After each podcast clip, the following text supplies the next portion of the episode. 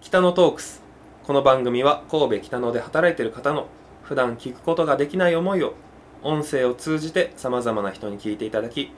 違う目線で北野という街の魅力を知っていただこうという番組です第37回ボリューム1本日は穂積カバンさんを紹介します穂積カバンの穂積武則さんですよろしくお願いしますよろしくお願いします今日のテーマはあれですよね地の時代風の時代そうですねこれから風の時代に変わっていくというお話は、うん多分聞いてる方は、うん知ってる方もいらっしゃると思うんですけど、うんその前にですねうん穂積カバンさんはどういったことをしてるところどうないのっかとたことかまあ普通の言葉で言えばカバンを作って今日のテーマに沿いましょうかえっ、と地の時代で言ったらカバンとかはい、小物雑貨財布これを革で作ってるっていうのがん地の時代の言い方はいで風の時代がこれから200年2021年から風の時代が始まるっていう言い方で伝えると,、えー、と自分の個性だったり、人がこう悩みを持ってる使い方物に対しての使い方に対して新しい提案をするものを作ってるっていうのが風の時代の言い方かうん、うんな。うんなるほなんか、うん、そんな感覚で仕事をしてます。どうんまあ要は姫路から皮を仕入れてその皮を形にしていってるっていうとこですかねだから例えば、えっと北野で言うとニック・ジャーキーさんが、えっと神戸の牛をのお肉をうんみんなが食する美味しく食するものを作ってるっていうので僕はちょっとえぐいっていう言葉もあれなんですけどああはい残酷な言い方なんですけどそこから剥がれた、えー、と皮を使って製品を作ってる、ううんうんん、そういう仕事をしてます、うんうん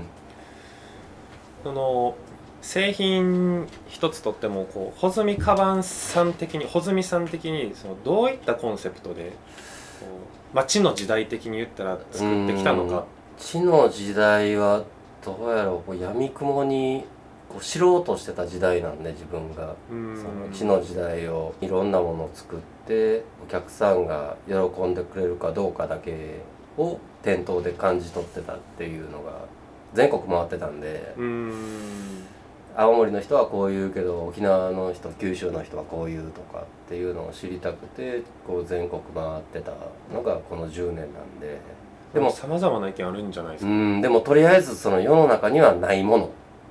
うんまだないまだないものっていうだからうちがコンセプトで「えー、と美しい普通」っていうのをテーマに掲げてるんやけどそのサブタイトルで「10年後の普通」っていううんうんあの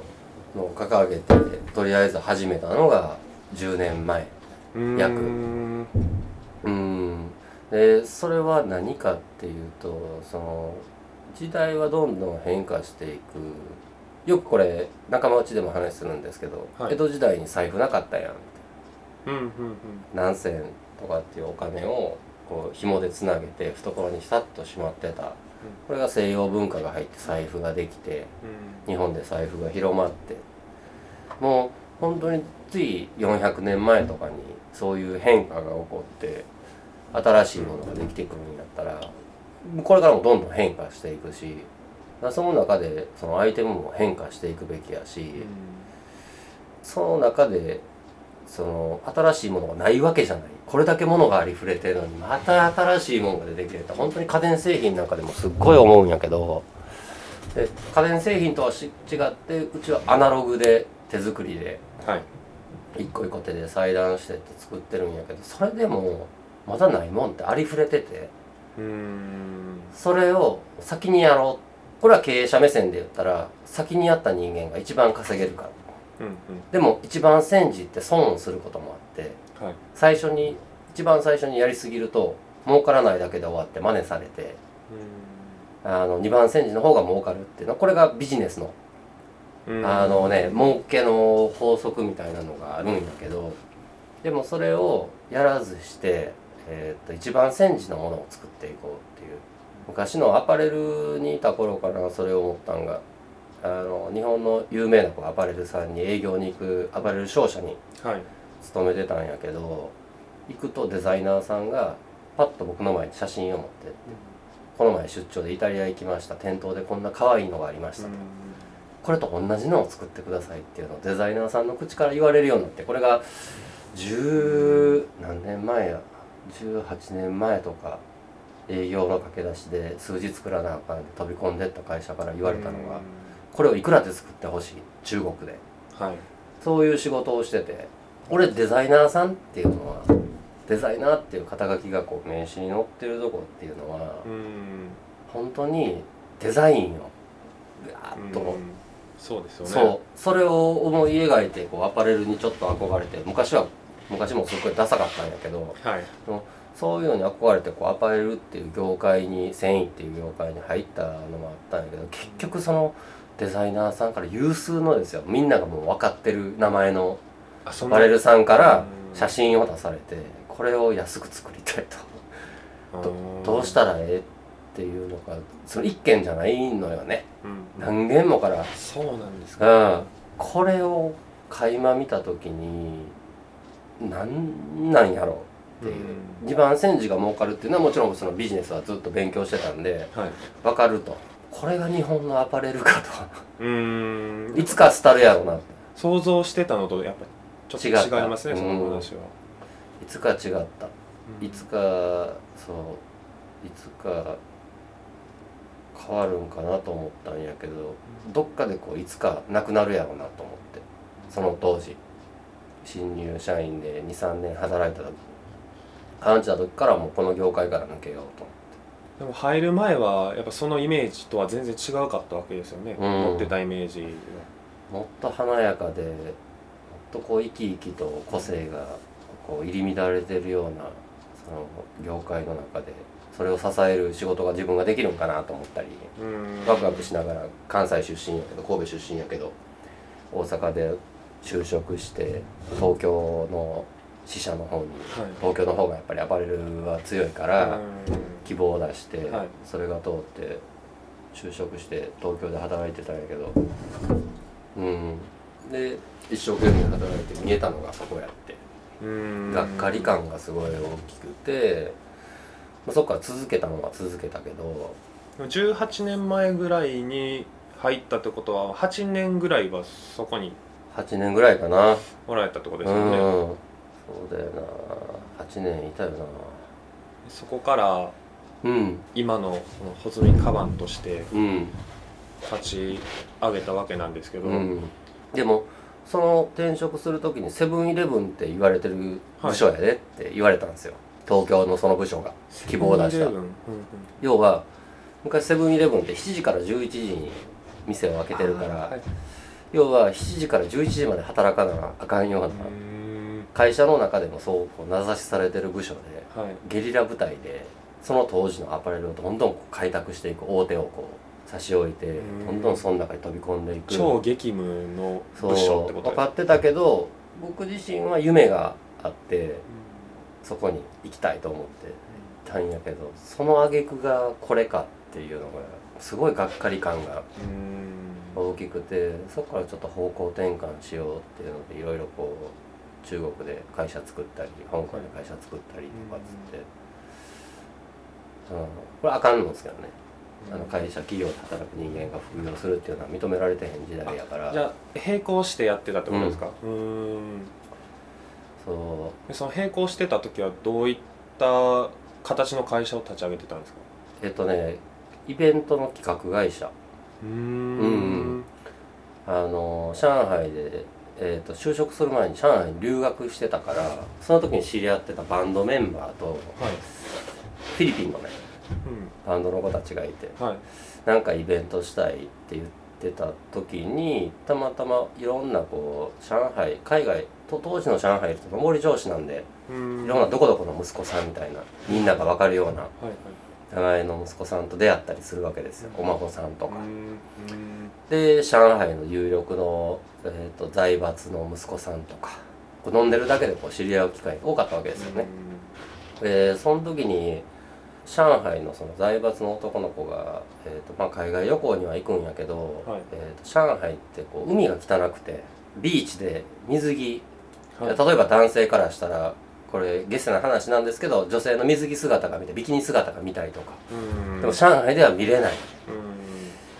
なっていうのからみんなで飲んでる時に発足してじゃあそれをやろうっ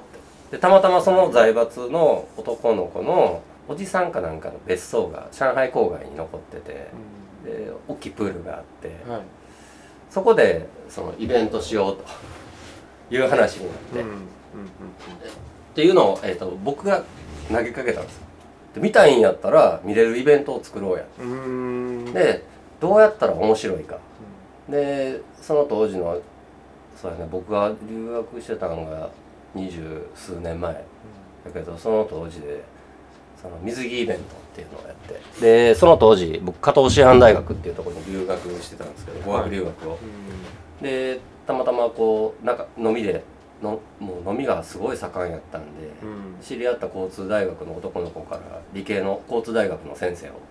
人間人間なんとか学みたい紹な介され紹介してもらって、えー、と電流その時僕が企画したのはプールに3 0センチはい水をためて、はいそこを要はステージうんとしてみんなが踊れるステージとして使ってそこに音楽がマックスの時に電流を流すボタンを設けてはい2曲プラスマイナス差し込んでその水の中にビリビリって流すっていう、うん、イベントをはいやって。水に電流を流すその当時はクラブとかでイベントするのがもう上海の主流やったんやけど、郊外の住宅で郊外の住宅でプール付きのところでそこをイベント会場にしてそこに電極を2極もで人間が耐えうる、えーと回数と,、えーとそのボルト数っていうのをその先生から教えてもらって、うーんみんなが踊っててもうマックスの時に電流を流すっていうでそこに入る条件はもう水着うんで入るっていう、うもんうそしたらすごいことになって、そのプールが 25m プールかなうんんですよけどくある中学校そのプーうルそぐらいのこでもう男女がそのくっつくかくっつかへんかっていうぐらいの人数でそれにあぶれたプールからあぶれた人たちも外で飲んでてっていうはいすごい大イベントになってすごいそうそれをこう企画するとこから始まって、はいそしたら一番最初にそれやった時にその1日の売り上げが600何十万とかってなってはいこれは面白いってそのメンバーでなってこのまま会社立ち上げようと。うんでその頃こうタクタクって言われてたんやかはら、いタクあの会社作りやいや俺合弁企業法ずっと大学の時勉強してたから、うん俺の名義じゃ多分作られへんからで結局その財閥の名前借りて子会社を作ってイベントを始めたのがきっかけでへえいやそれがもう今は続いてないと思うけど何年か続いてうんそう上海で水着電気流すっていそうっていうイベントを始めてうんだからそのフィリピンのその4人メンバーやったかなめちゃくちゃエコーラばっかりやったんですけど男女交えてそうやろうってなってその本当はそのフィリピンから来てる上海に来てる当時のそのバンドメンバーのために仕事を作ろうっていうのから始まった話なんやけどうんすっごい大きいイベントになったきっかけがあって、はいそっからもうその当時の上海ってバブルの時の日本と同じでもう上り調子やからちょうどそういうお酒飲んでるだけで横の人とビジネスの話になってっていうへーどんどんこうつながっていくわけねだから自分何やってんのって言ったらこういうことやってるって言ったら、うんじゃあ香港で同じような携帯で作られへんとかへえそうなんそういうだ話が俺あの資本金出すからとかはいそういう話がもうざらとあるのがその当時の上海でうんすごい面白くて日本にいたらできないことがうんその普通にどんどんこうそういう話が入ってくる失敗してもいいとか。うんうん、だからそれで何個か立ち上げたのがその時で、うん、まあ今で海外で働くって言ったら結構スタンダードになりつつなってるとは思うんですけど、うんその当時で考えたらやっぱり海外で勤務するっていう、うんハードルの高さもあったと思あいまっしたけど、まあ、たまたま留学してたから上海とか中国に対してはそういうハードルは僕にとってはなかったんで言葉の壁も、うんうん、だから行けただけなんやけどでそのタイミングでやっぱり上り上司の時に、うんそういう話が入ってきて、うんイベント組んでみて、そでそのイベントが人を呼んで人から人につながっていくっていうのがそこれから話していく風の時代にうなつながっていく話にはなる俺んですもけど脅そうと思って話が全そう然だからそうとりあえずあの、うん改めて説明すると地の時代うんを説明すると、うんまあ、お金物質所有形として分かるもんそうですね、うんだから成功とか、まあ、常識安規制定蓄積うんこれ中西君がまとめてくれてるけど 性別国籍国境形があるもんだよねそうですね組織会社こっからそう風の時代にうん今からシフトチェンジしていくっていう話なんですけど、まあ、情報だったり、うん形共有のないはいものに形のないもの、うんボーダーがなかったりそこの評価が上がっていくっていうそうですね、うんだからもともとお金とか物質が良かったのが情報体験人脈うん所有するってじ自己で所有するっていうとこからシェアする、うんうん、固定してるっていうとこから移動だったり流動が始まるそういうこうなんかね経営してる人からしたら組織会社から個人とかフリーランスに移るものの形ではなくてその裏にある個性に人がお金を払うようになるとか、うん特に中西君なんか音楽やってるからはいあのーそこの部分でも多分共通するとこそうでろがすね、うん考える部分ではそうあるんですけどそういう時代にシフトしていく中でじゃあこの北野としてうん北野が風の時代に入った時にどうやって風の時代に合う場所なのか北野時代がいや変えれる要素があるのか、まあ、そういう時代に突入していくのかなっていううん日もあって。